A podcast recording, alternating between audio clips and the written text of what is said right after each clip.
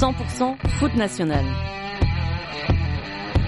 C'est le podcast dédié au championnat national. Plongé au cœur des clubs de la troisième division, un jeudi sur deux, avec les acteurs qui la composent et Mélanie Duro. Bonjour à toutes et à tous, bienvenue sur le 28e épisode de 100% Foot National. Alors je suis certaine que mes invités auraient adoré être l'épisode 21. Malheureusement pour eux, le national leur était encore euh, inconnu à ce moment-là. C'est plus le cas depuis trois semaines puisque notre championnat préféré les a accueillis. Mes invités sont Julien et Thomas du Dijon Show. Alors si vous ne connaissez pas leur travail, euh, vous allez tout savoir sur ce qu'ils font.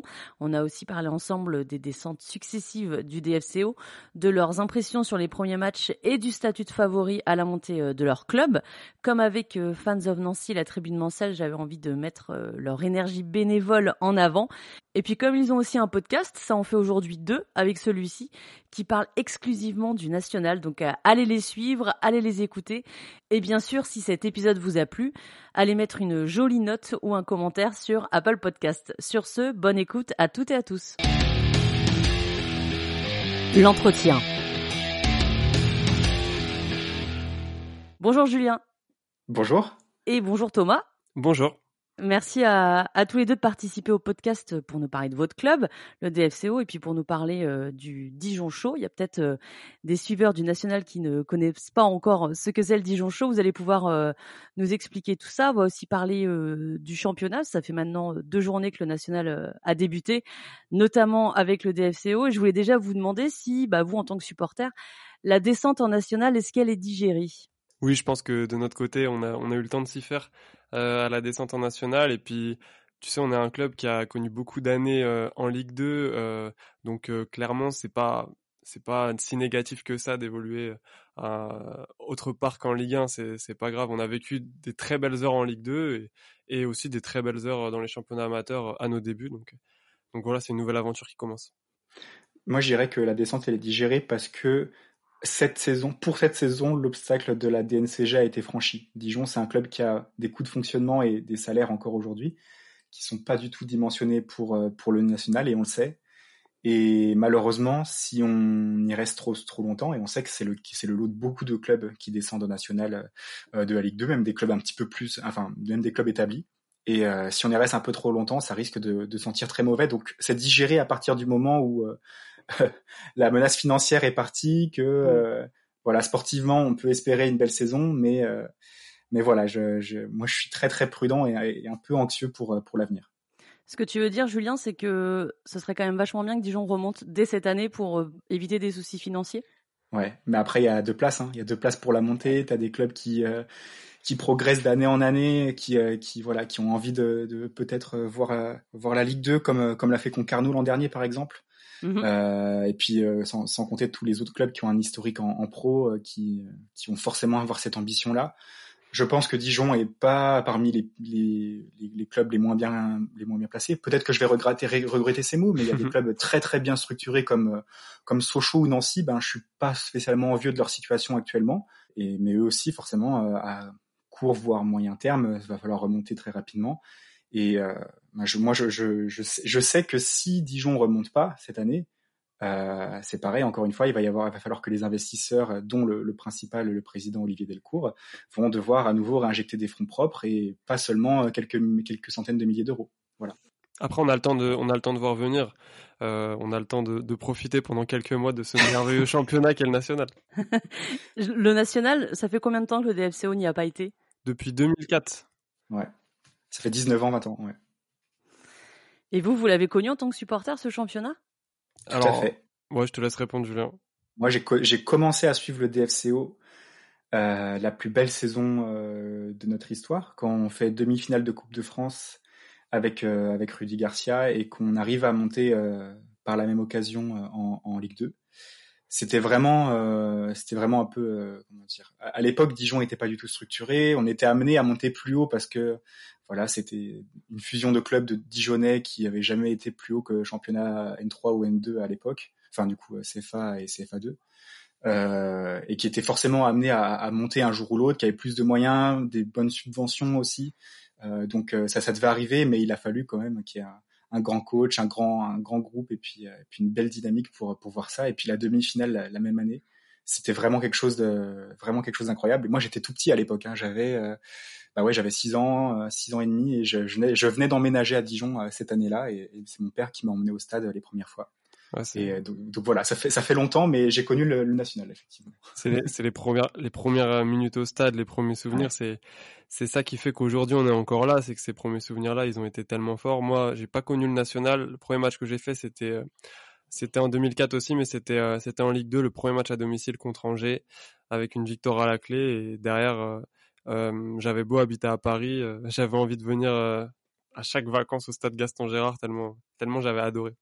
Mais Thomas, tu avais des origines euh, dijonnaises quand même. Alors mon père euh, était dijonnais et euh, il m'a emmené au stade du coup quand j'étais petit, mais, mais pour la, la, la, petite histoire, moi j'habite à 5 minutes à pied du centre d'entraînement du PSG, enfin l'ancien centre d'entraînement du PSG au camp des loges. du coup, j'étais prédestiné à être un supporter du club de la capitale, mais, mais j'en ai décidé autrement et je regrette pas du tout mon choix parce que parce que bon, avec Dijon, on a vécu quand même des, des très belles aventures et finalement on n'est pas si attaché que ça à la victoire. Euh, on est plus euh, attaché attaché euh, voilà aux, aventures en Coupe de France, aussi aux victoires contre les gros clubs en Ligue 1 aussi. mais tu vois, nous on est plus attaché au beau jeu, à l'ambiance au stade, etc. Ouais, ouais. On parle du national, mais il y a aussi la Ligue 1. la Ligue 1 c'était quand même très très récent. Moi j'ai de, de, de souvenirs très très vifs euh, de Dijon en Ligue 1. Euh, c'est ce que je me demande, c'est comment on peut expliquer une descente si rapide de la Ligue 1 en national. Enfin déjà, est-ce qu'il y a une explication? Est-ce que vous vous en avez? Moi, j'en ai une. Thomas, je sais pas si. Bah, je te laisse commencer, mais vas-y, je donnerai mon avis après. euh, L'équilibre en Ligue 1, il était précaire quand même. Hein. Euh, ça tenait à pas grand-chose. Chaque saison, on faisait toujours deuxième partie de tableau. Ce qui n'a pas été le cas pour d'autres clubs qui sont montés, qui étaient montés aussi dans les années 2010 comme nous, enfin dans les, ouais, dans la décennie 2010-2020. Je pense à Angers, je pense à, à Nîmes, Amiens, je me demande, mais en tout cas, voilà, tu as des clubs comme ça qui sont montés et qui ont fait un, une neuvième place, qui ont fait une huitième place, mhm. qui ont fait effectivement des, de très beaux parcours. Nous, notre meilleure place était onzième et on était euh, aux anges parce qu'à ce moment-là, Dijon était la cinquième attaque de Ligue 1 euh, à la fin de la saison avec Tavares, mm. euh, Naïm City, euh, Kwon Chang-hoon, euh, Wesley Saïd. Voilà, c'est que des mecs qui n'ont pas forcément eu une, une, une, suite de carrière euh, super étincelante, mais ils étaient au, sommet de leur forme à Dijon, super bien compris par le, leur coach euh, Olivier Dalloglio, qui franchement a tout fait.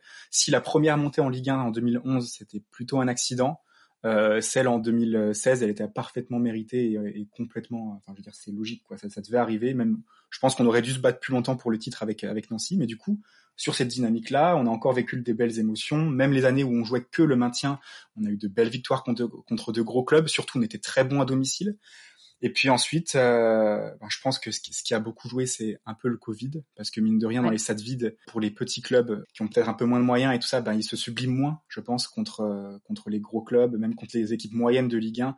Et au final, on se prenait des roustes. C'est à ce moment-là qu'on a fait la, on a égalisé le record de euh, de défaites consécutives de 12, 12 matchs d'affilée en Ligue 1, et c'était terrible. Bon, il y avait aussi le fait que les coachs n'étaient pas forcément adaptés, j'ai envie de dire. Euh, prêt pour prêt pour faire une, une, saison comme ça. C'était euh, Stéphane Jobard au début et euh, David Linares ensuite, mais les deux étaient plus ou moins novices. Jobard, il avait une, une, trois quarts de saison avant dans, avant de commencer cette deuxième saison en Ligue 1. non, c'était c'était compliqué, hein, c'était c'était compliqué et surtout on a recruté ce directeur sportif Peggy Louindula ancien du PSG, ancien, voilà, très grande carrière hein, de footballeur, mais qui clairement n'avait rien, à faire, rien à faire du football, qui n'avait rien à faire de Dijon, qui a placé ses joueurs, qui a viré des historiques. Et euh, forcément, ça n'a pas marché les, premiers, les premières semaines.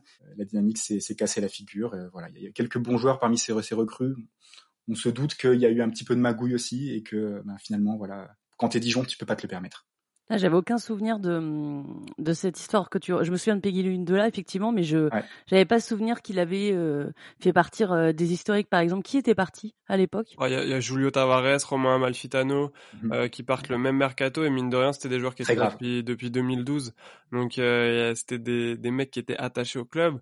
Euh, et regarde Angers, ce qu'ils ont fait cet été. Hein. Regarde, regarde Angers l'été dernier, voilà. Ouais, Romain Thomas, les... Mangani, etc. Exactement. Et ils descendent, mais pire saison de leur histoire. C'est le même, même, même principe. Non, parce qu'il y a des joueurs qui finalement, peut-être qu'à un moment donné, on se dit qu'ils ont plus forcément le niveau pour être sur le terrain, mais ils, ils font partie de l'encadrement d'un groupe, d'un vestiaire, et c'est hyper important euh, finalement même d'avoir des mecs comme Frédéric Samaritano dans un groupe, même si sur le terrain euh, ça devient difficile de les aligner, euh, ils apportent quelque chose dans le vestiaire. Et, Florent Balmont était parti cet été ou c'était l'été avant?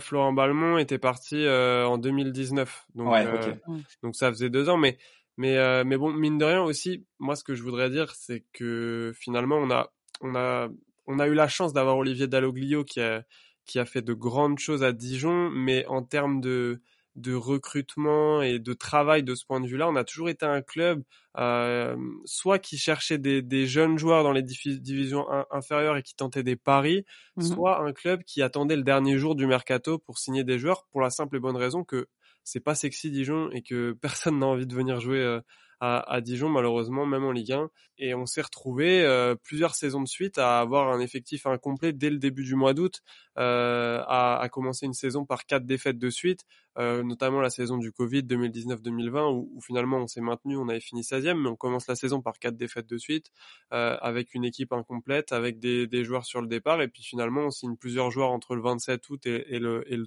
et le, 31, et, on se maintient, euh, voilà. À, avec beaucoup de caractère, mais euh, la saison d'après, on n'apprend pas de nos erreurs et on, fait, on refait exactement la même chose, c'est-à-dire qu'on recrute à la dernière minute, on met 5-6 millions sur des joueurs euh, qu'on n'a pas coûté, mais qui sont qui ont juste été conseillés par des agents, mmh. euh, et au bout d'un moment, c'est normal que, que ça casse.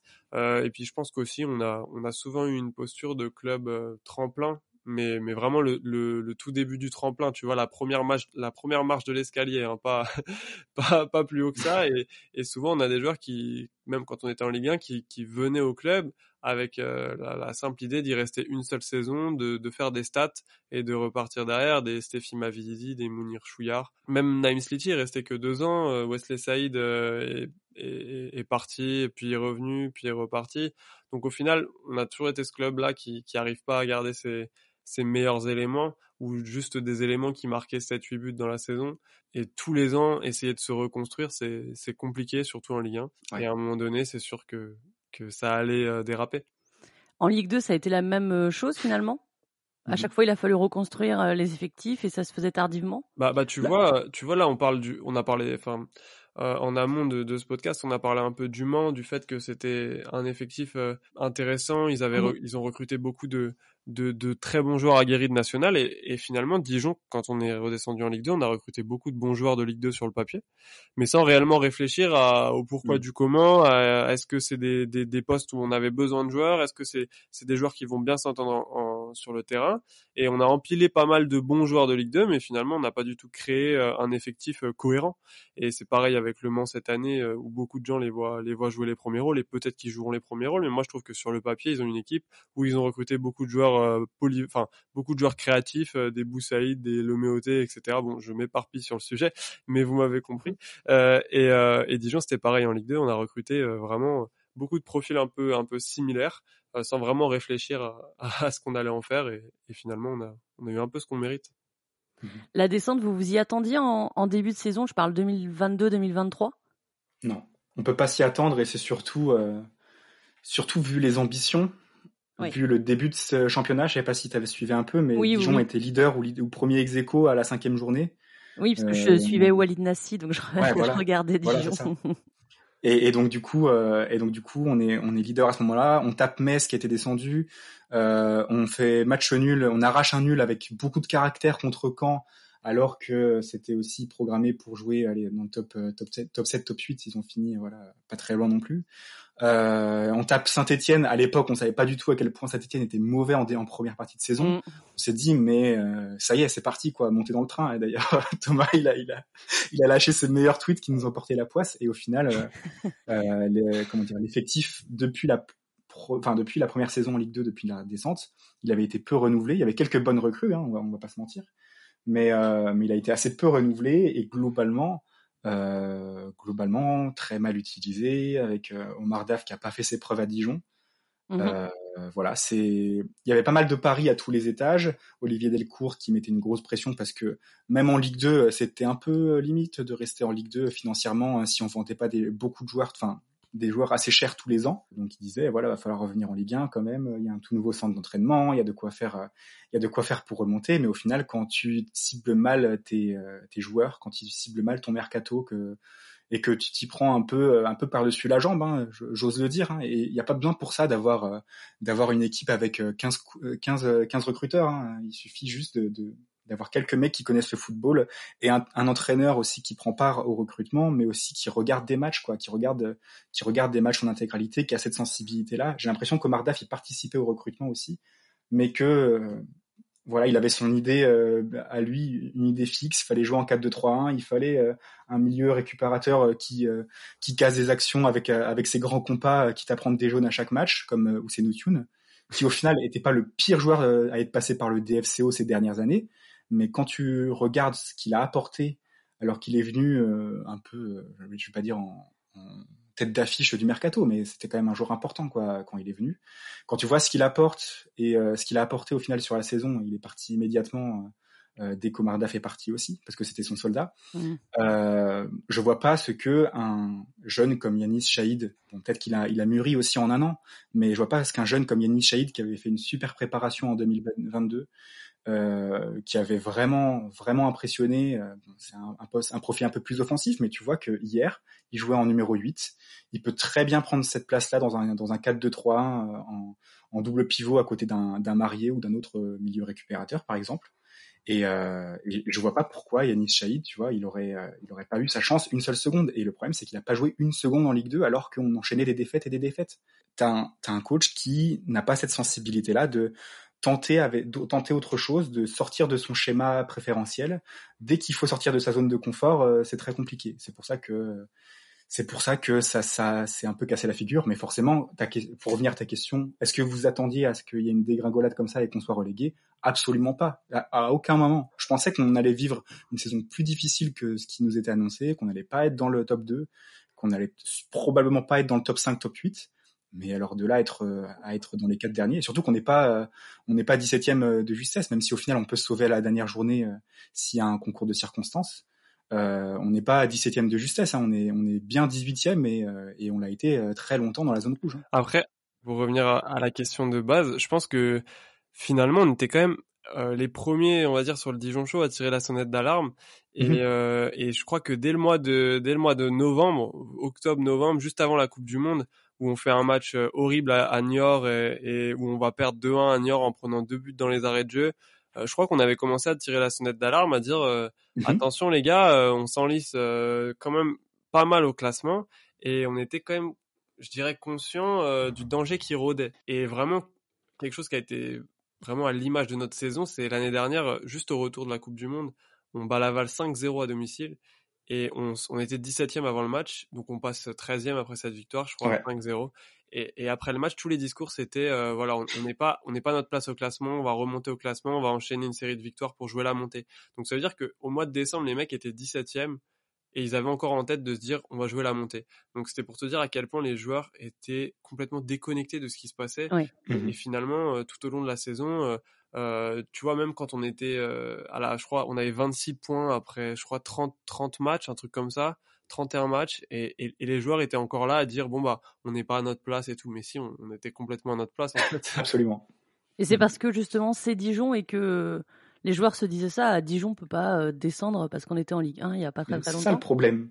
C'est ça le problème, c'est que tu as un championnat super compétitif et pourtant c'était franchement c'était loin d'être la meilleure Ligue 2 en termes de qualité en 2022-2023, c'était une Ligue 2 qui était très très très homogène je trouve. Hein. À Dijon, on s'est dit tout de suite, on va être en haut de l'affiche, on, on mérite d'être en haut de l'affiche parce que euh, on a des joueurs qui sont payés 50 000 euh, voilà, en Ligue 2, c'est un truc de fou euh, tout ça, on peut pas c'est c'est le c'est le too big to fail quoi. Et le problème, c'est que bah ça, ça a raté et on mérite d'être en national. On n'est pas, on n'est pas du tout dans le camp de ceux qui disent ouais, Dijon n'est pas à sa place. Pour, pour moi, il y, a une, forme de justice dans le foot et le fait que Dijon soit redescendu en national et descendu pour la deuxième fois en trois ans, euh, c'est symbolique de ce qui s'est produit sur ces dernières années. C'est que Dijon méritait pas mieux.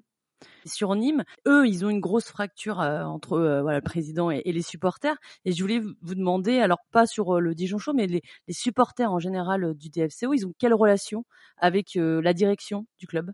Il y en a beaucoup qui se plaignent, mais globalement, c'est quand même complaisant. Il y a quand même pas une pression, une, une pression populaire pour avec des des banderoles dès le cours out à chaque match. Ouais comme ce qu'on peut voir à Amiens avec euh, avec Bernard Joannin, euh, puis euh, à Nantes avec avec Valder Marquita. Voilà, on n'a pas on n'a pas ce genre de réaction de réaction épidermique. après, on sait que cet été, après la relégation, surtout vu le déni dans lequel le président du DFCO était, euh, seulement quelques jours avant avant la relégation, quelques jours avant le match, on, on devait jouer le leader à la J38 et on s'est dit euh, oui, ça, il se disait encore c'est un je, je, conçois même pas encore que Dijon puisse descendre. Donc euh, c'était on s'est mis des œillères toute la toute la saison et à la fin de la saison, beaucoup de supporters ont demandé de manière très légitime à ce que à ce que le club soit vendu et que Olivier Delcourt parte. Au final, il s'est rattrapé en investissant Hein, c'est clairement un investissement que de garder le club et faire passer la DNCG sans aucune contrainte. Hein. Pour un club comme Dijon, euh, je crois que Nancy, quand ils étaient descendus, ils avaient euh, interdiction de recrutement ou en tout cas euh, encadrement de la masse, salariale, ouais. masse salariale encadrée. Sochaux là c'est pareil. Euh, voilà, c'est c'est dangereux hein, pour un club dimensionné comme comme comme Dijon, comme Sochaux, avec de telles infrastructures de descendre bah là c'est passé c'est passé crème parce que justement l'investisseur principal a fait a fait le nécessaire et je pense que ça a calmé aussi les euh, les, les, ardeurs des supporters qui réclamaient absolument une vente. Il y a eu un feuilleton, je ne sais pas si tu as suivi, avec euh, un, un, un, groupe américain qui était censé euh, racheter Dijon, qui au final a fait faux bon, qui a même regardé du côté de Nancy et de Sedan quand en, première instance à la DNCG ils ont été relégués. Oui. Ils étaient vraiment pas fiables, ils voulaient, ils cherchaient juste voilà un club dans lequel investir et ils s'étaient pas intéressés par le projet dijonnais et, et, et à ce moment-là, euh, à ce moment-là, nous, qu'on n'avait pas encore l'info, on s'est dit, oui, ça y est, il faut, il faut vendre. Olivier Delcourt, il a l'air très fatigué, il a fait, il a fait son temps, ses méthodes ne fonctionnent plus. Il faut pas, il faut tourner la page. Et au final, quand on voit que ils sont désengagés de toute négociation et qu'Olivier Delcourt a assumé ses responsabilités, pour moi, ça apaise un petit peu tout le constat négatif de ces dernières années. Voilà. Euh, après, tout n'est pas excusé, tout n'est pas, euh, tout n'est pas tout n'est pas tout rose non plus. Hein. On voit beaucoup de critiques. Nous, on tient du coup cette euh, ce blog euh, et on voit euh, on voit les critiques que, tout le monde que tout le monde aime, mais, mais elles sont quand même beaucoup moins virulentes que, que ce qu'on peut voir dans d'autres clubs. Je sais pas si, si tu es d'accord avec moi, Thomas. Oui, je suis complètement d'accord avec toi. Il n'y a pas de ferveur populaire à Dijon et même quand quand les quand les Lingons qui, qui sont le groupe ultra sont en colère, ils, ils, le font souvent sur le ton de l'humour. Tu vois, ils vont faire des banderoles un peu un peu drôles, qui vont faire le tour des réseaux sociaux. On va rigoler un peu, mais, mais ils, ils sont pas euh, virulents et tant mieux, je trouve. Et tant mieux, je trouve. Il y, a, y a vraiment ce côté euh, euh club familial euh, qui, qui, existe encore un peu aujourd'hui. Quand tu vas au Red Star, par exemple, en national, ou, ou même à Nancy, je trouve que c'est beaucoup plus virulent. Après, je pense que finalement, les supporters dijonnais n'ont pas vraiment eu le temps de, de comprendre ce qui se passait. Euh, cette double descente en trois ans, tu vois, ça a été un peu brusque pour tout le monde. Et aujourd'hui, je crois que les gens qui, qui, qui, sont venus au stade la semaine dernière, c'est-à-dire quand même 5500 personnes en plein mois d'août pour jouer contre un promu, finalement, euh, des, gens qui sont fans du club et qui, euh, peu importe la division, seront là et qui ont juste envie de voir du, du beau football et, et des victoires parce que c'est surtout ça qui nous manque depuis depuis plusieurs années, c'est des victoires. Donc euh, donc voilà, il y a pas il y a pas vraiment de, de virulence. Euh, je crois qu'aujourd'hui c'est c'est plutôt calme et, et que on est en train de on va dire on est peut-être en train de remonter petit à petit la pente. Euh, moi, je trouve que le mercato a été bien géré, le début de saison est bien géré. Il y a une certaine forme d'optimisme euh, qui, qui renaît. Et pour euh, parler du Dijon Show, ça se passe comment? Vous avez euh, quelques accès? Vous avez des, contacts avec le club? Euh, on a on a des accès pour faire des photos quand on fait la demande, par exemple sur des matchs de, de national. C'était pas le cas. En Ligue 2, on avait le droit à trois accréditations dans la saison et pas plus. Donc l'année dernière. moi personnellement j'ai fait les deux premiers matchs à domicile puis après j'ai gardé ma dernière mon dernier passe droit toute la saison en attendant un top match pour venir et je suis venu contre le Paris FC au, au, dernier match à domicile devant, enfin il y avait 15 000 spectateurs donc c'était c'était quand même malgré le match le match nul euh, c'était quand même un bon moment mais euh, mais sinon derrière on n'a pas forcément d'accès pour euh, pour faire des interviews pour pour aller au centre d'entraînement on est voilà on, on est qu'un média de supporters sans voilà sans les accès que peuvent avoir la presse quotidienne régionale. Mmh. On va expliquer peut-être ce que c'est aussi le Dijon Show pour celles et ceux qui ne vous connaissent pas. Déjà, je voulais vous demander, vous êtes considéré comme association? C'est en cours. Voilà, tu, tu, nous, tu, tu spoiles tout le monde. On est en train de, on, on, fait, on fait le nécessaire pour euh, pour devenir une association effectivement, et puis euh, et puis avoir nous-mêmes un vrai budget à gérer. Peut-être qu'on se rendra compte à quel point c'est difficile. non, mais ouais, on, on, fait le nécessaire pour parce que euh, ouais, cet été, on a décidé de, de de passer aux choses sérieuses. Pas que c'était pas sérieux avant, mais qu'on faisait un petit peu euh, selon nos, envies, selon nos loisirs. On a aussi d'ailleurs euh, euh, recruté, recruté quelques personnes. C'est pas tout à fait fini, mais voilà, on essaye de, on essaye de proposer encore plus de contenu aux gens qui nous suivent. C'est, c'est pas parce qu'on est en national que qu'il faut lâcher le club. Bien au contraire, c'est le moment au contraire de de montrer qu'on y est toujours attaché, qu'on sera toujours derrière lui. Et tant que ça nous fait plaisir, bien sûr, faut pas, faut pas continuer euh, au-delà de ce qui serait raisonnable, mais tant que tant que ça nous fait plaisir et que et qu'on y trouve aller un petit peu, encore un petit peu de passion dans dans, dans ce hobby, et eh ben on va on va continuer, mais mais voilà, c'est c'est en cours en tout cas pour euh, pour la sauce. Du coup, le Dijon Show, c'est c'est un média de de supporters euh, qui est géré bénévolement par des supporters depuis depuis plusieurs années, un média qui a été créé en, en 2016 euh, voilà, on a fait de la vidéo, de la photo, des articles, des interviews. On a fait beaucoup de, projets différents, euh, bon, qui sont liés à une forme de, journalisme, hein, on va pas se mentir, et qui nous permettent de, de, traiter de l'actu de notre club de cœur avec, avec passion. Ouais, parce que Julien dit que vous voulez encore rajouter euh, du contenu, mais parce que moi déjà d'un œil extérieur, je trouve qu'il y en a énormément. Je sais pas si un de vous deux peut détailler déjà sur le site ce qu'on y trouve. Ouais, alors, t'es arrivé au bon moment parce que vraiment, on, a, on est un peu passé à la vitesse supérieure euh, euh, depuis qu'on est en national. C'est un peu paradoxal, mais du coup, euh, sur le site, déjà, vous retrouvez, et ça depuis trois ans, depuis, depuis que depuis qu'on est dans, dans, cette spirale négative, vous retrouvez des débriefs de chaque match avec des notes, euh, des moyennes qui sont faites par euh, tous les rédacteurs de, de, notre, de notre équipe qui ont, qui ont vu le match en question. Ça représente, ouais, quoi sur l'espace de, de 3 ans, ça représente entre 100 et 150 articles, voilà, qui sont qui, qui, qui ont été faits. Ce qui est, on les faisait déjà avant, mais de manière un petit peu moins régulière. C'était pas systématique, et là on le fait tout le temps. Il y a des infos, de rarement des infos transferts parce que mine de rien, on n'est quand même pas encore dans les, on n'est pas dans les hautes sphères du club. On n'a pas, on a pas. On a, quand même eu quelques exclus. Hein. Ouais, on a eu des exclus par le passé. Voilà. C'est quand même compliqué. C'est quand même compliqué de sortir beaucoup de choses euh, parce que c'est normal, hein, il, il, travaille plutôt dans le secret et tant mieux. Hein, je préfère, je préfère ça qu'un club qui euh, qui balance toutes ses pistes par la presse. Au final, l'année on avait plus le plus de pistes dans la presse, euh, c'est parce que le directeur sportif il balançait tout à foot mercato. Hein, donc. Euh, ouais, et puis et puis quand on a commencé à balancer des exclus, on avait des petits appels du club en mode vous avez eu comment cet exclu là ouais, On peut en parler. Hein. non non mais pour voilà et, et pour pour revenir au site du coup maintenant à partir de cette année, on essaye, on se lance le défi de faire un article chaque semaine en plus des débriefs.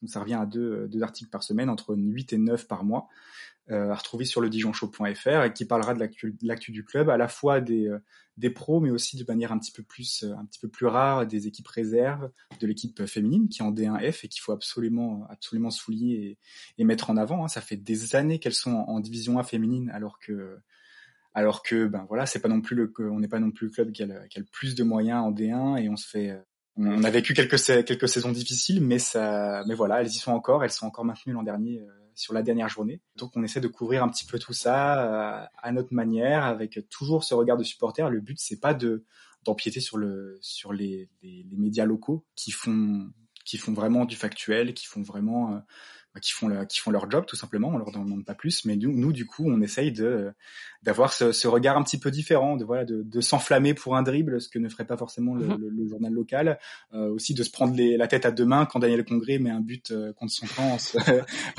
en, regardant son but euh, impuissant euh, par terre. Quoi. Voilà, c'est c'est c'est un petit peu notre patte et c'est aussi pour ça, je pense que les, les gens nous lisent comme ils peuvent lire, et c'est pas du tout incompatible, comme ils peuvent lire la presse locale, écouter la radio, regarder France 3 Bourgogne pour, euh, pour le reste des infos. Mais il y a des membres de l'équipe qui se déplacent euh, sur les matchs de la réserve et des féminines euh, aussi pour faire ces comptes rendus? Ouais, c'est ça. En tout cas, c'était le, le, but de notre de notre recrutement, du fait qu'on ait qu'on ait élargi un peu l'équipe cet été, qu'on ait qu'on ait revu avec avec des gens motivés, que voilà, c'est effectivement possible d'aller voir d'aller voir au moins tous les matchs à, à, à, domicile parce que les filles vont jouer à Gaston Gérard cette année, ce qui n'était pas le cas avant. Ok euh, voir tous les matchs à domicile pour les filles, voir un maximum de, de matchs à domicile de la de l'équipe réserve qui est en N3. dans notre structuration, c'est quelque chose qui, c'est quelque chose qui rentre dans notre notre stratégie pour que justement on ait un maximum d'équipes couvertes, qu'on puisse faire des photos, hein, parce que Thomas, il est très modeste, il l'a pas dit, mais voilà, il est photo, il est très photographe de talent, et, euh, et, euh, et, voilà, et donc on, on cherche, on cherche voilà à apporter un regard différent à l'actu des FCO, et quand les garçons ça va mal, on essaie de trouver un autre angle et voilà de, mmh pour que pour que les gens soient toujours enthousiastes à l'idée de cliquer sur un, un, article du Dijon Show. Donc en plus des articles, tu as forcément voilà les les galeries photos qui sont faites par Thomas, tu as un podcast qu'on propose maintenant tous les mois. On se donne le défi aussi depuis, euh, bah, ça fait neuf mois quasiment qu'on fait tous les mois un, une émission d'une heure sur Twitch en direct. Donc c'est un podcast enregistré en direct avec euh, avec nos followers, avec des invités, parfois des joueurs, parfois des euh, voilà, parfois des supporters d'un autre club ou des journalistes. Et puis bien sûr, je pense que la raison pour laquelle les, gens euh, nous connaissent souvent sur Twitch, c'est parce qu'on on anime le Panic Live à la fin de chaque mercato. Euh, souvent, c'est sur les trois quatre dernières heures du mercato estival et hivernal. Hein, on n'en aura jamais un. Euh, on commente toutes les rumeurs qui passent dans les dernières heures parce qu'on a l'habitude de, justement de faire de faire ce genre de panic buy au dernier moment et donc euh, donc voilà c'est euh, on essaie de garder tout ça et la motivation malgré le fait qu'on soit descendu au national. Moi, je vous ai écouté aussi, mais que en podcast, c'était pas en direct, mais sur votre chaîne Twitch, on vous voit pas, c'est juste le, le chat. Et vous qui mettez des photos, ça se passe comment? Ouais, ouais, c'est ça, c'est exactement ça. On, on a juste le, le chat. D'ailleurs, il faut que je refasse euh, un peu tous les assets euh, de Twitch. Ça fait deux, trois ans que qu'on utilise les mêmes. C'est un débat qu'on a entre nous de savoir si on doit montrer nos têtes ou pas. Euh, je pense qu'en termes de confiance en nous, on pourrait le faire largement. Maintenant, c'est plus d'un point de vue technique, c'est compliqué à réaliser pour avoir une bonne qualité de d'image et de stream. Mais je pense que, enfin, je pense que tu es d'accord avec moi, Julien. Je pense qu'à l'avenir, on montrera nos têtes. Oui, bien sûr, ça pourrait se faire. Bah, de toute façon, moi, j'ai pas de, j'ai pas de tabou euh, à montrer ma tête. Toi aussi, tu te, tu t'es mis souvent en avant sur, euh, sur les réseaux sociaux. Enfin, pas volontairement, mais je veux dire, t'as, t'as ouais, euh, sans problème. Ce qui est pas le cas de tous chez nous. Mais voilà, il faut pas le, faut pas l'oublier. Mais oui, non, on est, on le ferait avec plaisir. Euh, après voilà, faut voir aussi avec avec les contraintes qu'on a. On, on, essaye de, on essaye d'être ambitieux dans la dans la mesure du raisonnable. Mhm. On aimerait bien hein, faire des émissions, euh, deux émissions par soir, commenter euh, commenter un match en euh, commenter un match en direct, mais bon, ce serait un peu empiété sur sur France Bleu qui le fait sûrement bien mieux que nous. faire le débrief peut-être juste après les matchs, mais en même temps nous aussi on a on a nos vies perso, on n'est pas toujours dispo. Est-ce que tu vois qu'on se lance dans un truc, on va être sûr qu'on va y arriver sur toute la saison.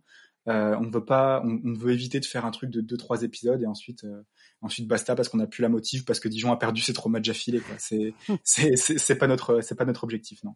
Et toi Julien, t'es animateur en fait euh, de de Twitch? ouais c'est c'est un bien grand mot. J'ai pas la technique, mais j'essaye. Ça, ouais, ça, ça, me plaît, ça me plaît de de parler, d'essayer d'animer, de, de trouver voilà des trouver des, des, des angles des angles d'attaque. Bon, je suis journaliste aussi, hein, donc il y a, y a, cette facette cette facette là de ma de ma vie pro qui euh, qui me prend qui me prend beaucoup de temps, mais j'adore j'adore faire des émissions et, euh, et franchement, si on pouvait en faire encore plus, euh, je le ferais hein, sans, sans souci. Hein. C'est vraiment pas manque de temps et, et, et, pour être sûr que voilà qu'on va pas qu'on va pas se lancer dans un truc et qu'on va pas être capable de le réaliser, que qu'on qu se montre pas encore plus ambitieux que ça. Et toi, Thomas, tu es donc photographe. Tu fais aussi les émissions ou tu restes juste sur la photo? Non, non, bien sûr, je fais aussi les émissions. Euh, moi, j'ai créé le Dijon Show en fait en 2016. Ah, et euh, à la base, euh, ouais, c'est ça. Et à la base, je faisais que du contenu vidéo. En gros, euh, je récupérais euh, les affiches, euh, enfin je récupérais les images des victoires de Dijon contre Rennes 3-0 à Gaston Gérard en 2016. Aucun souvenir de ça, je Non, je récupérais les images des matchs et en fait je faisais des, des, des compiles sur les sur les joueurs. J'avais un concept qui s'appelait le film du match qui a été repris depuis par RMC Sport. je rigole. Mais, mais oui, j'avais vraiment le concept et j'essayais de faire des, des, vidéos et de mettre en avant vraiment le, le, le DFCO qui était un club complètement méconnu euh, euh, du grand public à l'époque. Et puis, tu sais, à l'époque, il n'y avait pas euh, les résumés de la Ligue 1 sur, sur mhm. YouTube. Enfin, c'était, compliqué de, de, retrouver les images des matchs. Donc, moi, je m'occupais d'enregistrer tout ce que je voyais sur le club et de le poster illégalement sur Internet. mais, mais voilà, à la base, ça a commencé comme ça. Et puis, petit à petit, ça s'est structuré avec plus une partie visuelle, puis ensuite une partie article. Euh, puis je crois que Julien, euh, euh, on discute sur Twitter depuis, je pense 2014 au moins. Et Mhm. je pense que t'es au Dijon Show depuis 2017. C'est ça. C'est en ça, fait, ouais. à l'époque, on avait euh, des pages séparées. Ouais, voilà. Et euh, bah, moi, moi j'aimais bien écrire. On avait quelqu'un qui aimait bien faire des montages photos, bah, d'ailleurs comme Thomas d'ailleurs. Euh, du coup, t'avais toi qui faisais, t'a- t'aimais faire des, des montages vidéo, et puis euh, puis t'as commencé la photo. Et donc on s'est dit, il y avait aussi quelqu'un qui euh, suivait beaucoup les matchs des équipes de jeunes, et on s'est dit, mais en fait, pourquoi est-ce qu'on fait chacun notre truc de notre côté alors qu'on pourrait faire euh, un média, un seul média unique Mm. qui fait voilà. Qui fait un truc sérieux avec des compétences différentes et, et complémentaires quoi. Et c'est comme ça que ça, c'est comme ça qu'on a tout fusionné en 2017. Voilà. Combien vous êtes euh, dans l'équipe? Alors, euh, bah attends, je, je te dis tout de suite parce que ça a changé avec les recrues. Ah ouais. Je sais plus exactement, mais en gros, on est, on a, on n'a jamais été euh, plus de 10 membres actifs et c'est rare qu'il y en ait 5, euh, qu'il y en ait plus de, de c'est- c'était rare jusqu'à cette saison qu'il y en ait plus de 5 ou 6 euh, qui, euh, qui soient vraiment très très motivés sur la durée de la saison. Mais voilà, c'est à Ouais. peu près, euh, c'est à peu près dans ces chiffres-là et puis. euh, bon, On va dire qu'il y a un noyau dur de, de 5-6 Voilà. personnes, quoi. C'est ça. Ok. c'est ça. Et sur euh, le club en lui-même, le DFCO, est-ce qu'il y a une grosse communauté euh, de supporters? Parce que tu disais tout à l'heure, euh, Thomas, qu'il n'y avait pas une, une grande ferveur populaire au club. Ouais. Bah écoute, euh, on, on a la, la, la plus grande communauté de supporters de Dijon sur les réseaux. Mhm. Et on n'est que 3300 sur Twitter. Donc ça te, ça te fait à peu Ouais. près... euh, ça te donne une, une image un peu de, de la communauté active de supporters de Dijon Ouais. parce que je trouve que Twitter c'est un bon réseau pour voir si vraiment les gens sont actifs Mhm. donc, euh, donc voilà, c'est euh, c'est un club euh, moyen de Ligue 2 en termes de ferveur sur les réseaux. C'est pas Sochaux, euh, c'est pas Saint-Étienne, Ouais. euh, mais euh, c'est pas Bordeaux. mais euh, mais en national, je pense que on, aura. euh, fait partie commu- du top 3. Ah ouais, là on est top 3 et on est Sauf pas- si on Nîmes est veut se réveiller un jour. Ouais. Sauf, si, euh, C'est ça. ouais, c'est ça. Sauf si Nîmes veut se réveiller un jour. Ouais, c'est ça. On est, Ouais. on est dans le. Parce qu'il y a, il y a le Red Star le- aussi qui, est, qui a une, Oui, une bien forte sûr. communauté de supporters, mais c'est c'est un club qui est historique, qui a une vraie culture Mhm. et qui est suivi aux quatre coins de la France, pas forcément qu'avec des Ouais. supporters. Donc, euh, donc euh, c'est un peu biaisé. Et, euh, et Nancy. après, il y a Nancy. Mm. Nancy, Sochaux. Et... Mais Dijon, voilà, on a quand même des, des gens qui sont actifs, qui ont connu la Ligue 1 aussi. Et voilà, tu vois, nous, demain, s'il y a un il y a une annonce mercato, je vais te prendre un exemple de Johan Gourcuff qui signe à Dijon. Euh, c'était exceptionnel à l'époque, mais c'était pas c'est pas un tweet qui a fait plus de 500 ou 600 retweets quoi, tu vois. Ouais. Genre euh, c'est pas c'est pas un truc de fou non plus. Et vous, vous arrivez à avoir de, de bonnes audiences sur euh, vos lives euh, Twitch? Ouais, alors c'est c'est variable, hein, forcément. euh, tu peux te douter que les soirs du Panic Live, c'est c'est toujours beaucoup mieux. Ouais. Je sais plus qu'on a combien on avait fait, mais on faisait régulièrement, euh, justement à la fin des mercatos, on fait régulièrement euh, dans entre les 80 et 120 personnes. Ouais. Voilà. C'est arrivé qu'il y ait plus, hein, c'est arrivé Ouais. qu'il y ait beaucoup plus, Arrivé mais qu'il y ait plus ouais. c'est quand on avait des exclus ou qu'il y avait vraiment trois recrues qui devaient arriver dans la soirée et tout ça, les gens ils se connectaient parce que voilà, ils voulaient savoir ce qui se passait. Mais globalement voilà, c'est ça. Et puis sinon euh, le, sur les, les émissions mensuelles, on fait entre entre 30 et 40, ça dépend des invités, ça dépend des sujets, ça dépend de ça dépend de ce qu'on fait du moment de la soirée, voilà, mais, euh, mais puis au- aussi du moment de la semaine hein. Parce qu'en fait, le, le concept, c'est qu'on essaie de faire aussi proche possible tous les 21 du mois à 21h, parce que 21, Côte d'Or, blablabla, voilà. Ok. Ça, ça nous fait marrer parce que c'est en début de soirée, et voilà. Mais, mais, mais ça se trouve, c'est un tr- une très très mauvaise idée euh, mar- marketing, on sait pas, mais du coup, on essaie de, on essaie de faire ça. Et, euh, et vu qu'hier, on était tous, tous occupés et que c'était le 21, bah, du coup, on a, on a fait le 20 à 20h à la place avec, euh, avec un ami euh, qui est un, un supporter du Mans, qui est ancien de la tribune Mancel. D'ailleurs, euh, Le Mans, j'ai trouvé qu'il y avait une communauté pas mal active quand même pour le national. C'est- Ouais. C'était assez, euh, assez, assez impressionnant. Et, euh, voilà, c'était vrai. pour- Et, et ce qui est bien aussi. ce qui est bien sur Twitch en vrai avec notre euh, petite communauté de supporters, c'est qu'en général quand on est 30-40, euh, les 30-40 ils restent tout le live, tu vois, on peut faire une heure, Ouais, deux voilà. heures de Ouais. live. Euh, les gens restent du début à la fin, participent euh, dans le chat, c'est vraiment c'est vraiment vivant quoi et c'est ça qui, Ouais, ouais. qui est bien. Il faudrait que je le suive en direct et pas euh, en podcast euh, pour voir ça et vous poser des questions, parce que je suppose que vous, vous lisez Ouais. aussi les questions euh, des gens, vous leur répondez directement? C'est tout le but. Voilà, on essaie de se prendre un petit peu, un petit peu moins pour des journalistes et un petit peu plus pour des, euh, pour des, des, des gens autour du bar là, voilà, à discuter après le match. ah ouais, tu penses quoi de lui? Ah ouais, non, moi je peux pas, je peux pas le saquer. Ah ouais, non, moi je, je trouve tu vois, c'est, c'est, c'est, c'est plus ça que vraiment on est euh, être absolument dans le, dans le, dans le comment dire euh, le factuel, le statistique. Même si même si on a cette euh, caution là, on, on garde aussi à l'esprit que voilà, on est on n'est pas dans le harcèlement, on n'est pas dans le au contraire dans le à, comment dire à mettre sur un piédestal des mecs qui le méritent pas. Euh, c'est on, on, garde on, on est on n'est pas impartial impartiaux pardon c'est clair mais voilà on a on essaye de on essaye de, de garder d'ailleurs c'est pour ça que sur notre site à la fin de chaque match de chaque débrief euh, on fait une moyenne de nos notes et pas c'est pas juste euh, la personne qui écrit euh, le débrief qui euh, qui va noter parce que euh, il peut y avoir des points de vue super différents. Carrément. Euh, quand tu es au stade, quand tu es à la télé, quand je sais pas, quand tu es agacé par la finition de l'un ou alors que l'autre il va voir qu'il s'est créé 10 occasions dans le match et que et que c'est encourageant, voilà, c'est c'est des choses très différentes et c'est pour ça que on veut quand même garder une certaine légitimité et pas être pas être les gars du coin qui qui, qui tapent sur les doigts à chaque semaine, même si certains l'auraient mérité. On va pas dire des noms. Mais... Et sur les abonnements au stade, enfin, vous avez peut-être pas, vous savez peut-être pas combien il y en a eu de vendus là en national? Je crois qu'il y a 1500 pour l'instant. Ok. Ça, ça, ça a dépassé très légèrement 1500. Voilà.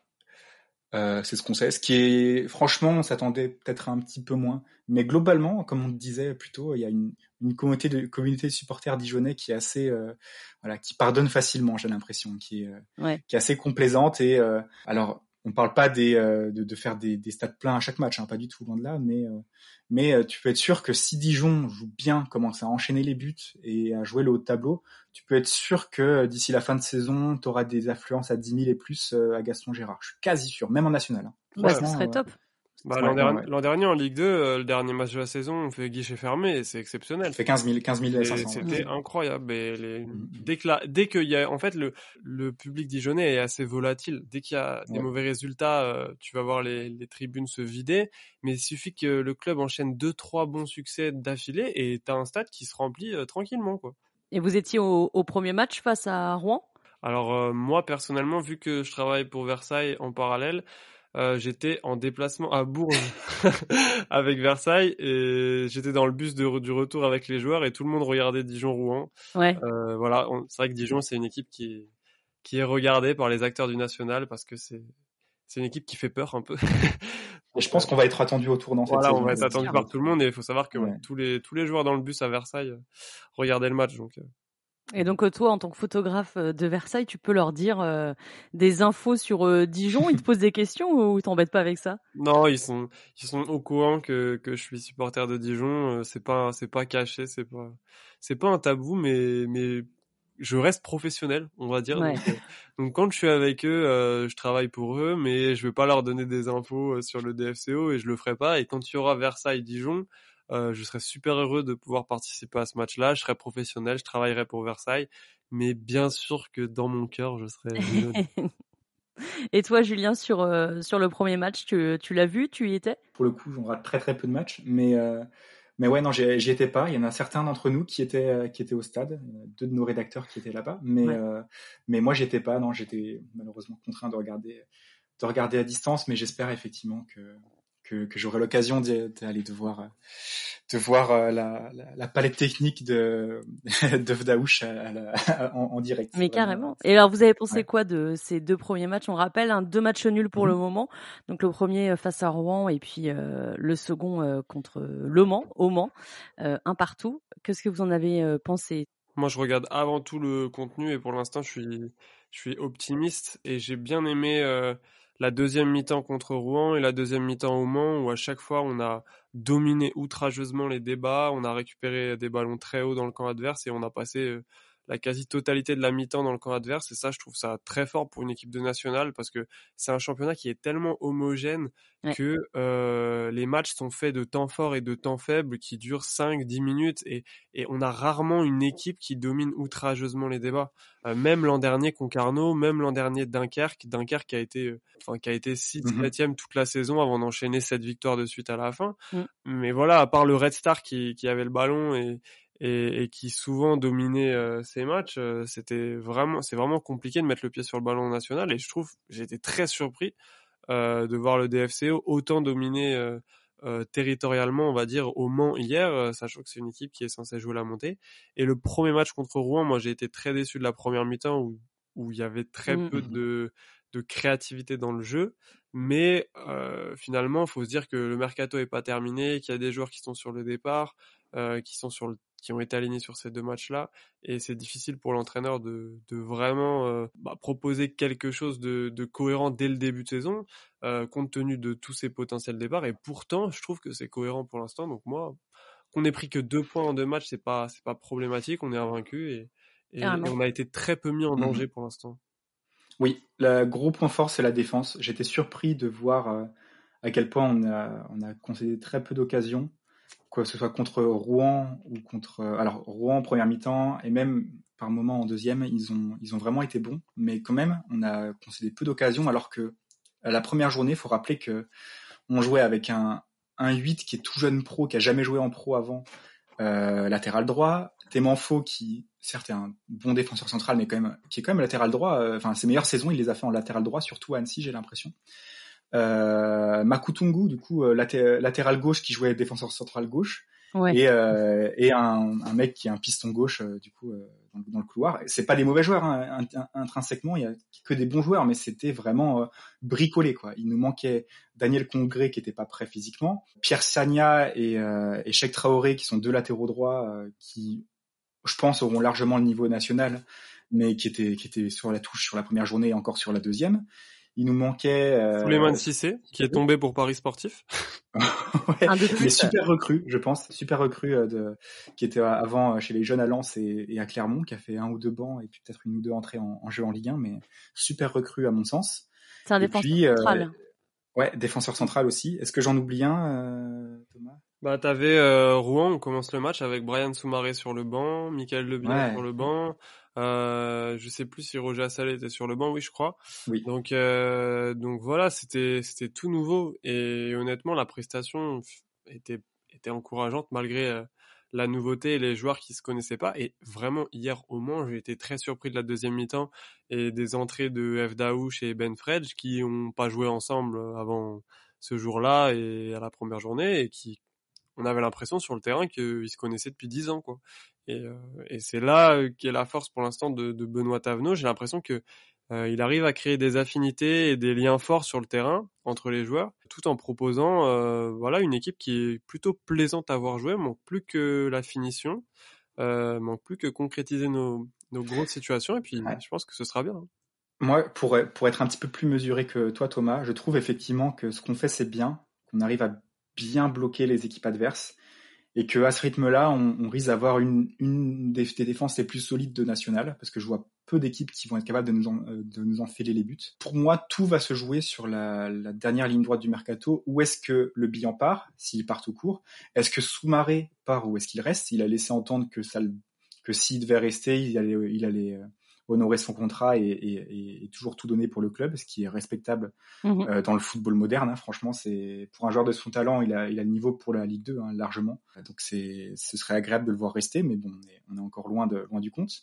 Et si le bilan part, par qui est-ce qu'il va être remplacé? Est-ce qu'on va avoir euh, quel profil est-ce qu'on va avoir en attaque? On est tous à demander un, un neuf, pas parce qu'il nous en manque, parce qu'on a quelques quelques très bons avant-centres hein, intrinsèquement. Mohamed Benfredj, Enchobi, je suis sûr qu'il peut retrouver son niveau de la montée avec Laval il y a deux ans. Mais par contre, euh, il manque un point d'appui en fait. Il manque un mec. Moi, moi j'aurais adoré voir Durban en fait arriver. Hmm. J'aurais adoré, adoré, reformer le, la doublette Durban Enchobi, tu vois. Ouais. Euh, ça aurait été vraiment vraiment Châteauroux idéal. Châteauroux été plus rapide. Ouais, c'est ça. Mais et pourtant Dijon était en contact. Hein. Je crois que c'est par son agent on sait que on sait, on sait que Dijon était en contact avec avec Durban, mais ça s'est pas fait. Et c'est dommage parce que je pense qu'un mec comme ça, en plus expérimenté comme il est à ce niveau-là, euh, il aurait fait vraiment beaucoup de bien.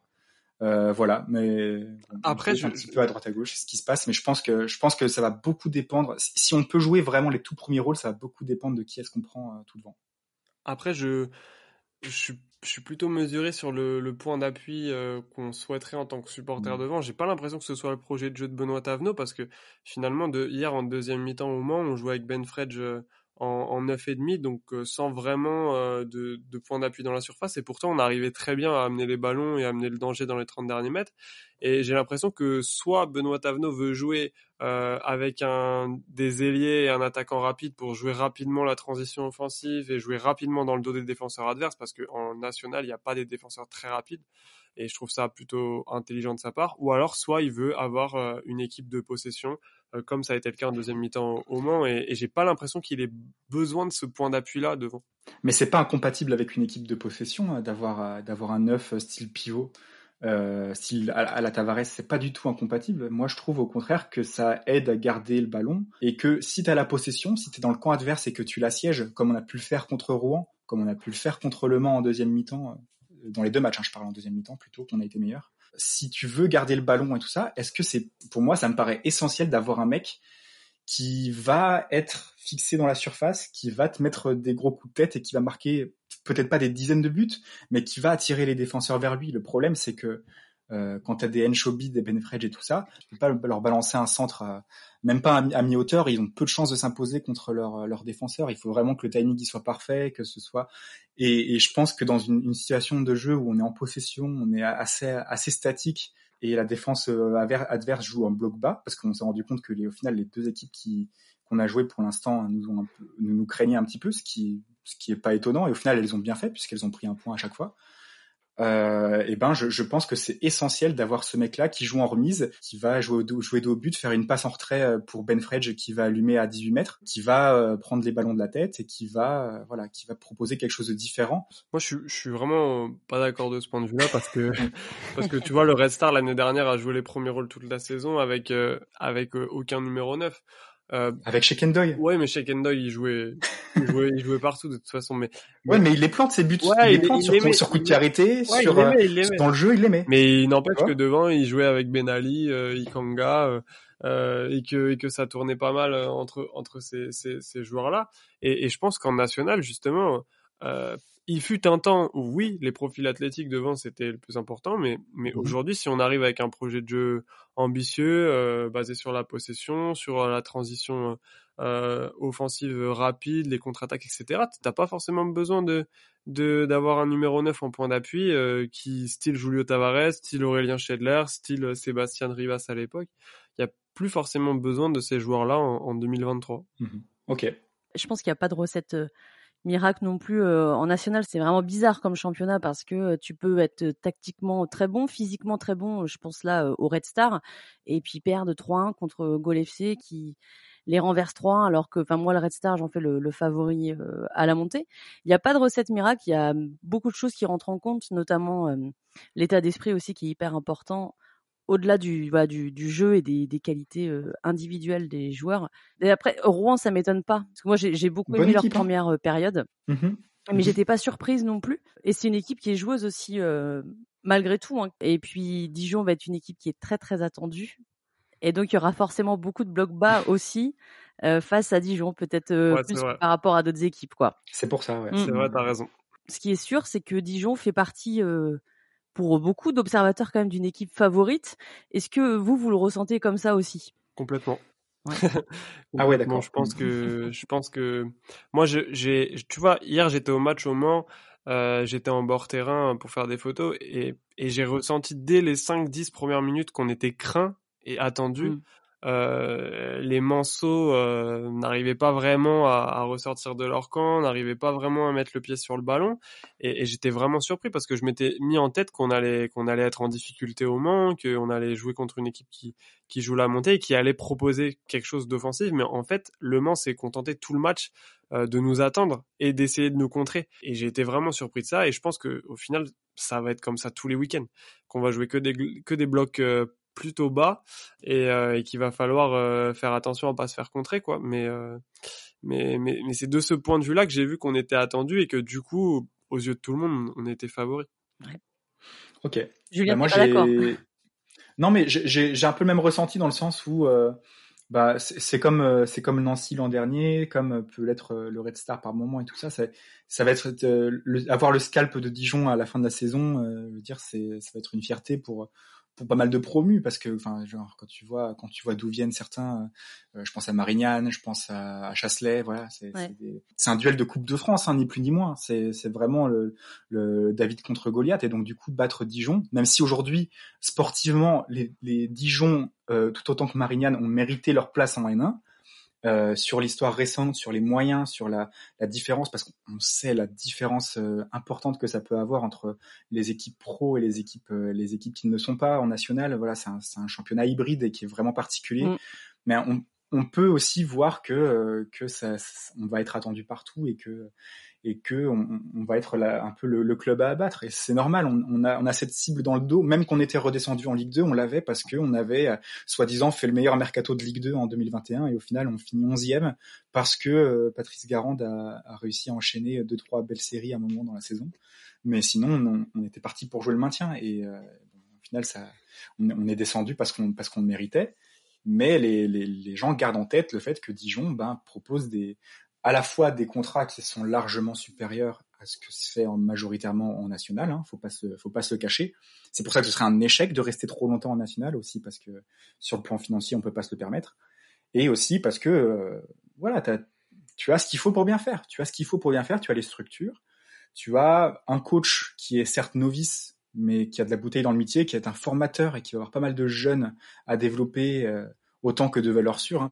Voilà, moi je trouve qu'il y, y, a cette osmose avec des, bons joueurs dans, toutes les lignes, du potentiel. Euh, si ça se passe bien, Dijon peut effectivement être euh, euh, sans dire que Dijon va s'envoler avec le titre euh, très très Dijonais avant la fin, euh, Dijon peut faire partie, peut jouer les premiers rôles, mais ça peut aussi très très vite mal se passer. On l'a vu avec Nancy l'an dernier. on peut être premier relégable, voire même encore plus bas euh, à cinq journées de la fin si on ne fait pas le taf. Moi, moi, je suis pas du tout aussi confiant que Thomas pour le coup. Ben, C'était la question que j'allais euh, vous poser pour conclure. C'est est-ce que au fond de vous, vous y croyez à cette remontée immédiate? Évidemment. Mmh. j'y crois, j'y crois parce que je suis supporter et que j'ai envie d'y croire. Et franchement, allez, je, je, suis, je suis emballé par le discours de Tavenot, par ce qu'il nous a proposé, par son exigence. Pour, euh, pour réussir, à, on n'arrive à rien sans, sans exigence. Et j'ai l'impression que Dijon, pour reprendre ses termes à lui, c'était en bourgeoisé ces dernières années. Ça fait plus haut que ses moyens euh, pensait que tout allait rouler tout seul parce qu'il y avait un, un, un super centre d'entraînement et des joueurs très bien payés qui sont qui sont expérimentés dans le championnat et au final ça n'a pas marché du tout. Pour moi, il faut repartir de zéro. J'ai un bon pressentiment et j'ai envie d'y croire. Euh, mais je suis, je, je, suis quand même, je serais quand même vraiment pas surpris si on, si on finit dixième, quoi. Mm. C'est, c'est pour te dire à quel point je suis, je, pense que, je suis pas non plus super optimiste. Je pense que c'est impossible. Euh, ça fait enfin impossible qu'on finisse dixième. Euh, ça fait quatre ans que je travaille en national. Euh, j'ai travaillé, j'ai été photographe de Créteil. Euh, j'ai fait beaucoup de photos Red Star aussi. J'ai fait, du coup, c'est ma deuxième saison à Versailles, donc j'en ai vu des matchs de national et j'adore le foot. Donc quand je fais des photos, je regarde aussi ce qui se passe sur le terrain. Et du coup, je, je, je connais le niveau du national et le niveau qu'a affiché Dijon par moment sur les deux premières journées. C'est pas le niveau d'une équipe qui, qui va jouer le maintien. Euh, je le dis clairement, euh, j'ai vu des, des, des Créteil euh, Bastia Borgo. Euh, voilà, je sais ce que c'est. Euh... Une affiche qui fleure bon le national. c'est ça, voilà. Je, sais que je, je, vois à peu près le niveau du bas de tableau ouais. en national et, et je pense que voilà, même si on, je dis pas qu'on va monter euh, dès cette année, mais, mais en tout cas, on aura notre mot à dire et, et je pense qu'on sera très très compliqué à battre euh, cette saison, notamment euh, grâce au fait qu'on a un excellent gardien euh, aussi dans les buts. Eh ben c'est ce qu'on vous souhaite en tout cas de, de vivre une belle saison. Évidemment, moi je ne crois pas non plus que que vous terminerez dans les derniers. Je, je vois pas, je vois plutôt aussi en haut pour la montée. Euh, j'en sais rien, mais euh, mais j'ai trouvé que c'était agréable en tout cas le le jeu dijonnais sur les deux premiers matchs. On verra ce que ça donne ce week-end. C'est quoi d'ailleurs le match du week-end pour Dijon? On reçoit, on reçoit Avranches là ce vendredi. Ok. Et euh, j'ai eu le plaisir de les regarder contre Marignane. Je trouve que c'est une belle équipe, mais j'ai sans vouloir leur manquer de respect, j'ai plus l'impression que c'est les promus qui étaient un petit peu à la ramasse défensivement. Ouais. Et euh, mais après, Avranches, c'est pour le coup, c'est une équipe béton de national qui euh, euh, qui va nous attendre au tournant et à la moindre erreur, on, je pense qu'on va le payer cash. Donc euh, beau match, à, beau match en perspective. Ouais, carrément. Et euh, c'est vrai mmh. que Marignane, bah pour le moment, est l'équipe qui démarre le moins bien, en tout cas avec mmh. deux défaites, cinq buts encaissés. Et avant, je les ai pas encore vus jouer, donc pourquoi pas pourquoi pas ce week-end sur ce Dijon Avranches. Mais Dijon, j'ai déjà vu tous les matchs, donc il faut que je regarde d'autres équipes. Mais Avranches, ils ont des bonnes recrues qui ont un passé en Ligue 2. Hein. Déjà les deux Dunkerquois, Dudouis et, et les Verton Pierre. Ouais, Pierre qui a marqué deux buts. Exactement. je sais pas, je sais pas où est-ce qu'il d'où est-ce qu'il sort ça. mais, maintenant, ils ont ils ont des bonnes recrues, pas, pas que d'ailleurs. Ouais, ils, viennent de recruter ouais. Mathéo Romars, l'ancien Briochin, qui était quand même dans les meilleurs joueurs de Saint-Brieuc la saison passée. Ils ont ils ont un recrutement qui est intéressant. On verra comment ça se passe sur le long terme. Mais en tout cas, bon match à vous deux. Et puis mmh. on se croisera peut-être au bord des terrains, soit soit à Dijon, soit à Versailles pour toi, Thomas. Avec plaisir. bah, Mais t'es la bienvenue à Gaston Gérard en tout cas. Eh ben c'est cool. Bah de toute façon si je me déplace, je vous ai dit, j'avais regardé les, les trains pour aller à Dijon. je vous tiendrai au courant. C'est cool. Et eh ben à très bientôt à tous les deux alors. Merci beaucoup, à bientôt. À bientôt, salut. Merci à toutes et à tous d'avoir écouté ce podcast. Si vous avez aimé cet épisode, le meilleur moyen de me soutenir, c'est tout simplement d'en parler autour de vous. Je vous invite aussi à me mettre une note de 5 étoiles sur Apple Podcast. Comme ça, ça va rendre 100% foot national plus visible et ça va me permettre de le faire découvrir au plus grand nombre. Vous pouvez aussi me suivre sur Instagram et Twitter pour échanger avec moi, avoir accès à des photos et des vidéos de mes pérégrinations autour des stades du National. À très vite pour un nouvel épisode de 100% Foot National.